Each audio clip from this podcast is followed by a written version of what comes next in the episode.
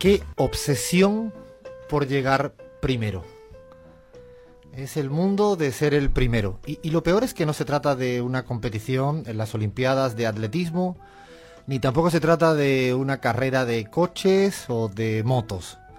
Me refiero al periodismo. Qué locura por tener la primicia. Vale todo. Pisar al de al lado, al de enfrente. Inventar. Sobre todo para ser el primero que da la noticia es la obsesión por la primicia. Prácticamente lo vivimos cada semana, en América Latina, en el mundo.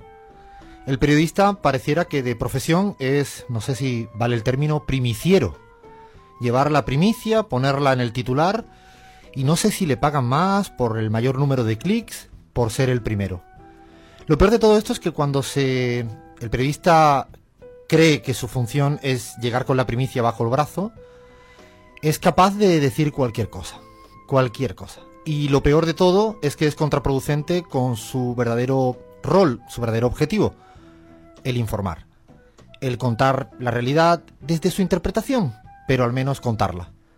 Y no, el llegar primero lo que hace es justamente darle prioridad a otro tipo de periodismo, un periodismo más frívolo, más superficial, donde vale poco lo que se cuenta, el contenido, vale poco la realidad, donde vale poco incluso las explicaciones, los argumentos, contraargumentos, sino, insisto, la primicia. De hecho, la palabra primicia tiene un origen etimológico curioso, y es el primer fruto de una planta o de un cultivo. Hermoso, ¿no? El origen etimológico de la palabra. Sin embargo, cuando queda en manos de este periodismo del siglo XXI, en el cual la primicia es el titular, por el titular, realmente le hace un flaco favor a lo que esperamos todas y todos del periodismo. Esta semana ha sido la semana de la llegada de Evo Morales a Argentina. No sé la cantidad de pelotudos titulares que he visto, que si llega de Cuba, que si viene para declarar en no sé qué tribunal, que si no sé, ha llegado casi en burra, que llegó desde una aeronave que nadie sabe dónde está.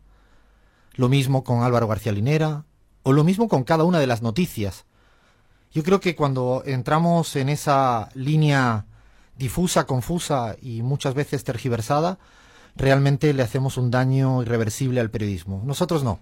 En la pizarra hoy le aseguramos que en las próximas dos horas no vamos a dar primicia, pero la vamos a pasar muy bien. Ahora sí, dale play, pon buena música.